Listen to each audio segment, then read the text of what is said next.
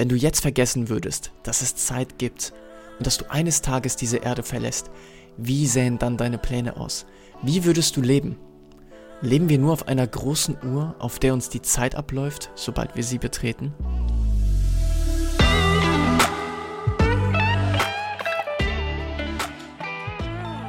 Seid ihr grüßt und willkommen zurück bei Speakers Palace, dem Tiefsinn- und Rhetorik-Podcast, der die Sterne etwas heller scheinen lässt. Ich möchte euch dieses Mal besonders danken, weil wir haben uns vervierfacht mittlerweile und ich freue mich, dass wir noch mehr sind, die ihren Geist mit neuen Gedanken bereichern. Ich freue mich auch, dass wir heute wieder zusammenkommen, um gemeinsam nachzudenken, reflektieren und zu lernen. Also, lasst uns direkt ins Thema reinspringen. Heute geht es um drei Wege, wie du die Zeit manipulieren kannst. Zeit. Zeit bestimmt unseren Alltag und wer von uns hätte nicht gern mehr davon? Wenn wir abends uns entspannen und denken, boah, mein Tag bräuchte eigentlich 30 Stunden. Ich bin mir sicher, genau das hat jeder einzelne von uns schon mal gedacht und gefühlt und insbesondere immer zu den Zeitpunkten, wo wir einen Stapel Aufgaben vor uns haben und man nicht genau weiß, wie man das überhaupt schaffen soll. Und wenn diese Phase dann vorüber ist, fühlen wir uns wieder schwerelos.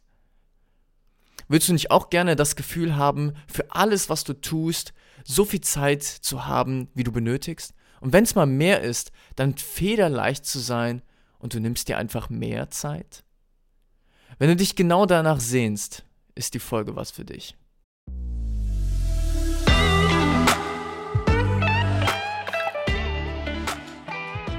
Der US-Physiker Edward Harrison hat gesagt, mit welcher Geschwindigkeit sich das jetzt durch die Zeit bewegt und wie das Gefühl von Vergehen mit dem Eindruck von Beständigkeit vereint werden kann, um zu bemerken, dass wir das Wesen der Zeit noch immer nicht verstehen. Weißt du wirklich, was Zeit ist? Wenn jemand dich danach fragt, dann hast du auf jeden Fall eine Antwort, aber kannst du es tatsächlich auch erklären? Vielen fällt vielleicht die Relativitätstheorie von Einstein ein. Der behauptet, dass Vergangenheit, Gegenwart und Zukunft nur eine Illusion ist, aber leben wir tatsächlich in unserem Alltag danach? Und wenn die Physik versucht, Zeit zu verstehen und als Einheit zu benutzen, wie auch die Mathematik es übernommen hat, was ist dann unsere alltägliche Zeit? Dann und wann?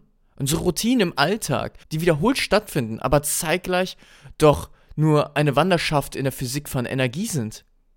Das ist alles gar nicht so leicht, aber wir schauen uns das jetzt kurz an, damit wir Herrscher über unsere Zeit werden können, um für uns bessere Ergebnisse zu erzielen und auch ein kleines Verständnis von Zeit aufzubauen. Ein ganz kleines. Deshalb gucken wir uns jetzt kurz die Physik an, die Soziologie und auch so philosophische Gedanken, die ich mir über Zeit gemacht habe. Und dann gehen wir über in die drei Tipps, die ich dir heute an die Hand geben möchte, damit du deine Zeit manipulieren kannst, ausdehnen kannst, weil wir wollen ja mehr Zeit haben, wir wollen ja federleicht durch die Zeit gehen. Physik versteht unsere Zeit als physikalische Größe. Es ist eine Reihenfolge von Ereignissen, auch wenn es darauf unterschiedliche Perspektiven gibt. Zum Beispiel sagen wir, vor 4,6 Milliarden Jahren ungefähr entstand die Erde. Und den Homo sapiens sapiens gibt es ungefähr seit 40.000 Jahren und menschliche Existenz seit ca. 300.000 Jahren. Also, wir sehen etwas wie eine Periodizität, eine Abfolge von Momenten, die sich immer wieder aus dem vorherigen Moment ergibt.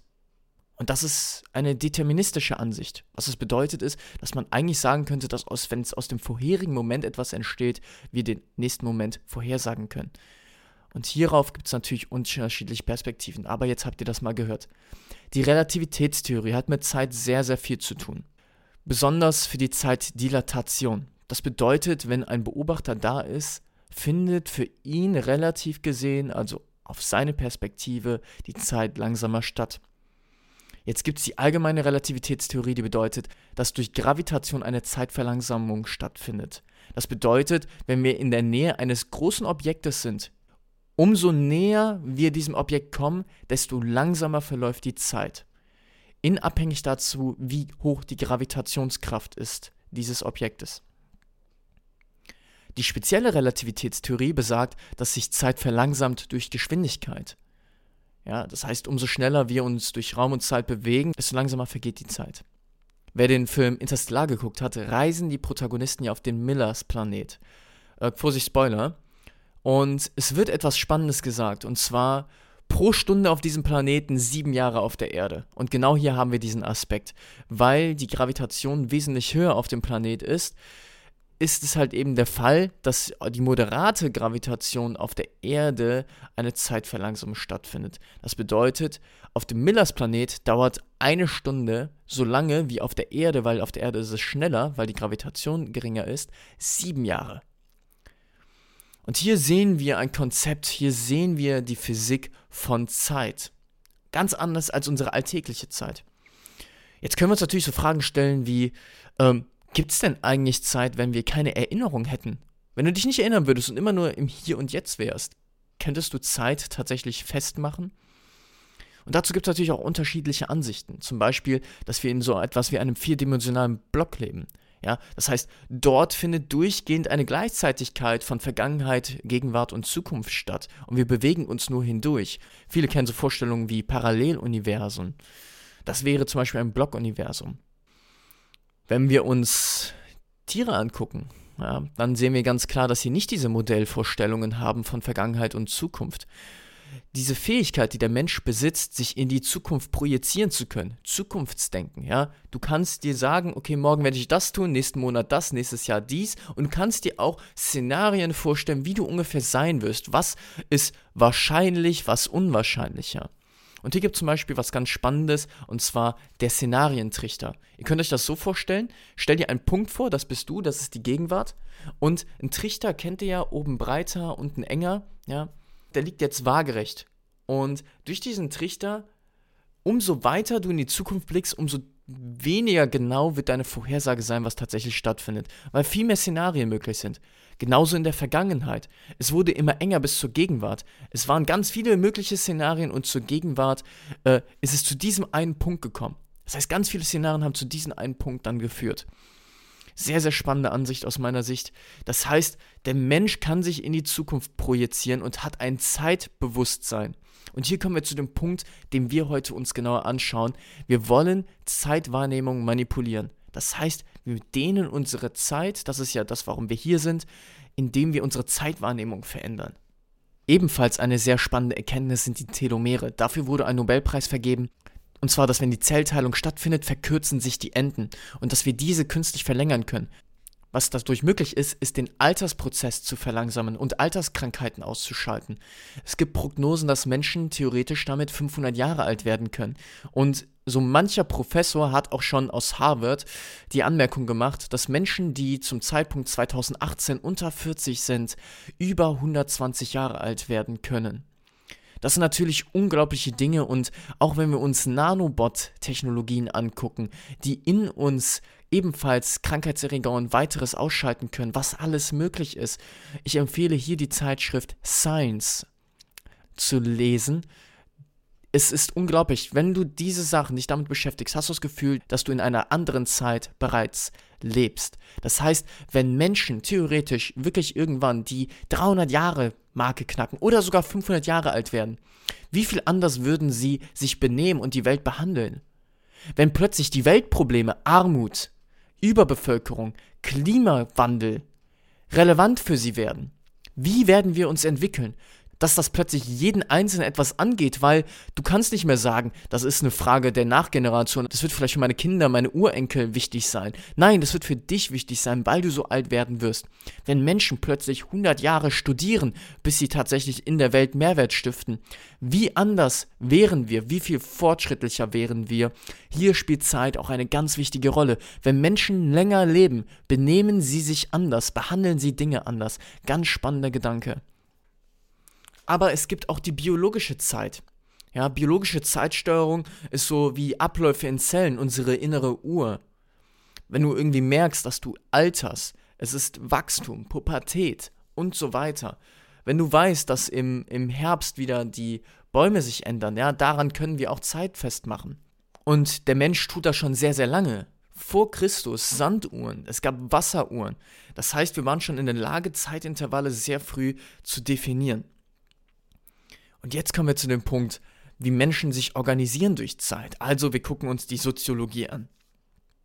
In der letzten Podcast-Folge haben wir schon über Entschleunigung und Schnelllebigkeit gesprochen. Da haben wir einen ganz wichtigen Zeitforscher, den Hartmut Rosa, der hat eben gesagt, dass durch eine Steigerung von Handlungsoptionen und von Gleichzeitigkeit, also dass wir ganz viel tun können, auf einen geringeren Zeitraum, eben dadurch, dass wir bessere Technologien haben, das Gefühl einer Steigerung des Lebenstempos stattfindet. Und das ist sehr, sehr wichtig, weil, wie ich ja eben angemerkt habe, wir unsere Zeitwahrnehmung manipulieren wollen. Aber ein spannendes Zitat. Hören Sie endlich auf, mich mit Ihrer verdammten Zeit verrückt zu machen. Es ist unerhört. Wann? Wann? Eines Tages genügt Ihnen das nicht. Irgendeines Tages ist er stumm geworden. Eines Tages bin ich blind geworden. Eines Tages werden wir taub werden. Eines Tages wurden wir geboren. Eines Tages sterben wir. Am selben Tag, im selben Augenblick. Genügt Ihnen das nicht? Das ist ein Zitat aus dem Buch Die Konstruktion von Zeit von Heidrun Friese. Ich finde das sehr, sehr spannend, weil Zeit bestimmt so viel von uns. Manche machen sich Kopf drum, manche nicht. Aber so richtig ärgern tun wir uns nicht darüber. Und das finde ich ganz spannend, weil es gibt großen Anlass, sich auch über Zeit zu ärgern, weil wir sie in jedem Satz benutzen. Jedes Verb unterliegt einer Zeitform. Wir definieren ständig, egal was wir aussprechen, wo wir in der Zeit uns gerade bewegen. Und genau hier kommen wir zu einem Punkt. Und zwar gibt es den Gedanken, dass wir auf einer linearen Entwicklungsachse liegen. Ja, das bedeutet so viel, dass wir eine lineare, irreversible Weltzeit haben. Das bedeutet, wir verlaufen immer in eine Richtung und wir können nicht zurückgehen. Ja, aus Science Fiction kennen wir natürlich die Zeitreise und genau das beschreibt es ja auch. Das heißt, wir würden quasi auf einer Linie leben und wir gehen immer von dem Status quo in die Zukunft und hinter uns liegt die Vergangenheit. Und das ist was ganz Spannendes. Hier gibt es ein Konzept zu, das nennt sich die Orientierungsmetaphern. Das heißt, dass wir in unserer Sprache auch die Assoziation aufgebaut haben, dass im also genau auf dem Punkt, wo du stehst, die Gegenwart ist, dass hinter dir die Vergangenheit liegt und die Zukunft vor dir liegt. Und das benutzen wir überall, sogar auch in, in der Wirtschaftspsychologie, ja, dass wir eher nach rechts gucken. Ähm, in die Zukunft und nach links in die Vergangenheit. Und genau das beschreibt es. Also das heißt, Raum ist gekoppelt an Zeit. Kannst du dir wirklich vorstellen und probier das jetzt mal aus, dass die Zukunft hinter dir liegt und die Vergangenheit vor dir und die Gegenwart über dir? Ist ganz schwer vorstellbar, weil wir unseren Sprach, in unserer Sprache es so habitualisiert haben, diese Orientierungsmetaphern, wo wir uns auch befinden. Ja, die Brücken hinter dir verbrennen nie zurückschauen. Und plötzlich schaust du in die Zukunft, wenn du zurückschaust. Genau das wäre das. Zurückschauen wäre in die Zukunft schauen. Nicht nach vorne, sondern nach hinten ist in die Zukunft schauen. Und in die Vergangenheit schauen ist nach vorne schauen. Ganz schwierig. Probier das mal für eine Sekunde. Ganz schwierig. Da merkst du, wie dein ganzes Denksystem der Zeit untergeordnet ist. Goethe sagt was ganz Schönes dazu, ich zitiere, Mein Erbteil, wie herrlich, weit und breit. Die Zeit ist mein Besitz, mein Acker ist die Zeit. Hier ist die Zeit als etwas ganz Materielles zu sehen. Mein Acker ist die Zeit. Also das heißt, du baust dein Leben auf der Zeit auf. Und das können wir uns ebenfalls als Metapher sehr schön vorstellen, dass das eigentlich das Feld ist, dass du, äh, worauf du deine Saat streust, ja, dass darauf alles aufbaut. Und jeder Aspekt, den du in deinem Leben tust, unterliegt dem Zeitmoment, in dem du es tust und wie viel Zeit du dafür hattest. Wir sagen ganz häufig, dass wir nur in etwas gut werden können, zum Beispiel Experte in etwas sein können, wenn wir 10.000 Stunden damit verbracht haben. Ja, so, das sind halt solche Vorstellungen, denen wir häufig auch Limitierungen in uns einpflanzen. Weil zum Beispiel Sebastian Fitzek sagt, er braucht für einen Roman drei Monate. Und wir wissen, okay, Sebastian Fitzek ist da wahrscheinlich sehr gut drin. Also braucht jemand anderes vielleicht ein Jahr, zwei Jahre. Und so limitieren wir uns selber. Um gewisse Dinge zu lernen, bräuchtest du so und so lange. Und hier bestimmt Zeit dann auch unsere Leistungsfähigkeit ganz eindeutig. Aber kommen wir noch mal kurz zu unserer Organisation durch Zeit. Also das heißt, wie Menschen sich gegenseitig organisieren durch Zeit. Wir können nur Termine machen durch Zeit. Wir können uns nur an einem Ort treffen. Wahlen, politische Wahlen sind nur möglich dadurch, dass wir gewisse Zeitpunkte festlegen können. Und dadurch, hast du eine Uhr zu Hause? Hast du auf deinem PC eine Uhr? Es gibt, glaube ich, keinen Menschen, zumindest jetzt hier in Deutschland, der nicht irgendwie in Kontakt kommen kann mit einer Uhr bei sich zu Hause. Der dürfte gar kein digitales Medium haben, kein PC, kein Handy, nichts. Das heißt, unsere Weltstruktur, Zeitzone, ist organisiert, ist strukturiert in diese gemeinsame Übereinkunft. Kommen wir zu einem philosophischen Gedanken. Ein langes Leben ist ein gutes Leben. Wenn du Menschen fragst, wenn du Menschen fragst, wie sie gerne sterben wollen, dann ist das eine sehr unangenehme Frage meistens. Die Sache ist die, die meisten hoffen, dass sie einfach im Bett einschlafen, also maximal lange leben. Ja? Und warum ist ein langes Leben ein besseres Leben? Wenn jemand früh stirbt, dann wird häufig in unserer Kultur sehr stark betrauert, viel mehr betrauert, als wenn jemand in einem Alter ist, wo wir das mehr kennen. Warum musste er so früh von uns gehen? Warum ist ein langes Leben ein besseres Leben? Warum? Egal welche Antwort ihr jetzt geben magt innerlich euch, warum ist es besser gewesen? Geht es nicht um die Intensität der Lebensführung, die Intensität der Erfahrungsmomente? Ist tatsächlich jemand reifer, der immer älter ist? Also Alterserfahrung statt Lebenserfahrung. Lebenserfahrung setzen wir häufig gleich mit die Zeit, die man auf der Welt verbracht hat, aber stimmt das tatsächlich? Kann jemand nicht mit 25 wesentlich mehr Lebenserfahrung haben als jemand, der 60 ist, der vielleicht ständig immer nur in denselben Denksystem gedacht hat, immer nur die gleichen Menschen gesehen hat, immer nur am gleichen Ort gelebt hat? Lebenserfahrung gleich Alterserfahrung? Ich sage nein. Langes Leben gleich besseres Leben? Ebenfalls sage ich hier nein. Also, wenn ihr mich fragt, weil es ja hier auch viel um Anwendung geht und weniger um Theorien und es soll auch nicht immer um Wissenschaft gehen, dann leben wir in einer Wirklichkeit, in einer ich-zentrierten Wirklichkeit. Ja, du nimmst immer nur aus deiner Sicht die Dinge wahr. Und ein, wir haben eigentlich einen Ablauf ohne Unterteilung. Was das bedeutet ist, es gibt nicht Montag, Dienstag, Mittwoch, Donnerstag, es gibt nicht 24 Stunden, sondern es gibt eine dauerhafte Fortführung von Momenten. So sehe ich das. Und das sollte uns eigentlich nur helfen, uns mit anderen Menschen zu organisieren und wir sollten kein Sklave sein. Ja, dass du hier sagst, da eine Stunde, hier fünf Stunden, überall diese Unterteilungen vornimmst, sondern verstehst, dass es ein dauerhafter Moment ist. Wenn etwas länger dauert, wenn etwas länger dauert, dann ist das nur ein längerer Moment. Aber das ist kein Moment, den du äh, cutten solltest, mit einem Messer wie einen Kuchen zu schneiden. Das würde ich nicht tun. Denk mehr daran, dass es nur ein dauerhafter Moment ist und der Moment kann auch einfach mal länger, länger andauern. Ist ein größerer Moment. Stellst dir wie, stellst dir wie einen größeren Klotz vor, anstatt einen kleineren. Und so unterteilst du nicht mehr von morgens früh bis abends, sondern in einer dauerhaften Zeitlinie. Kein abschnittsbasiertes Leben. Und ein letzter Gedanke, bevor wir jetzt in die Manipulation reingehen, die dir gleich heute schon helfen kann. Zeit als Ursystem. Wir haben jetzt ganz viele Sachen uns angeguckt, ja, die Orientierungsmetapher, was die Physik, Zeitdilatation, ganz viele Sachen haben wir uns jetzt schon angeguckt. Zeit als Ursystem. Wäre all das, Kapitalismus, all das, was wir heute leben, Freiheit, Gerechtigkeit und ebenfalls auch gleichzeitig nicht, weil wir auch in einer gewissen, ähm, gewissen Paradoxon leben. Zeit als Ursystem. Ja, stell dir einen großen Kreis vor, da steht Zeit dran. Und all die anderen Dinge, die dann kleiner werden, die kleineren Kreise, die da drin sind, zum Beispiel Wirtschaftssysteme oder ähnliches. Und irgendwann ganz kleiner Kreis kommst du als Individuum zum Zeitpunkt 2022 im März. Dass Zeit ein großes Ursystem ist und das extrem den Fortlauf der Menschheit bestimmt. Nun, wo wir mehr über Zeit wissen, möchte ich mit dir über deinen Nutzen für dein Heute, für dein Morgen sprechen, für deine zukünftige Gegenwart. Wie manipulieren wir Zeit? Also, wie beeinflussen wir sie in unserem Interesse? Das heißt, Manipulation ist hier ganz klar eine Anpassung und Verformung an unsere Bedürfnisse. Wir manipulieren unsere Zeitwahrnehmung und unsere Zeitkapazität. Das heißt, erstens, wie fühlen wir uns, so wie wir sie wahrnehmen? Haben wir genug Zeit? Haben wir zu wenig Zeit? Und das zweite ist unsere Kapazität. Wie viel Zeit habe ich für die Aufgaben, die ich hier zu erledigen habe? Zum Beispiel. Das erste ist minütliches Takten. Das heißt, deine Konzentration soll auf die Zeitpriorisierung gehen. Wenn dir extrem langweilig ist und du hast eine tickende laute Uhr im Hintergrund und du guckst immer mal wieder drauf, vergeht die Zeit langsamer oder schneller? Ganz klar langsamer. Du siehst und hast das Gefühl, der Sekundenzeiger ist der Stundenzeiger. Es dauert eine Ewigkeit. Das können wir aber zu unserem Vorteil nutzen, diese Wahrnehmung.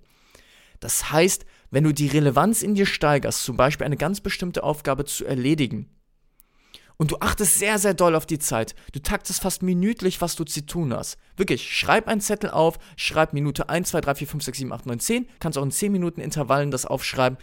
Durch diese Relevanzsteigerung und dieses ganz genaue Achten auf die Uhr immer wieder verlangsamt die Zeit. Sie geht nicht schneller rum.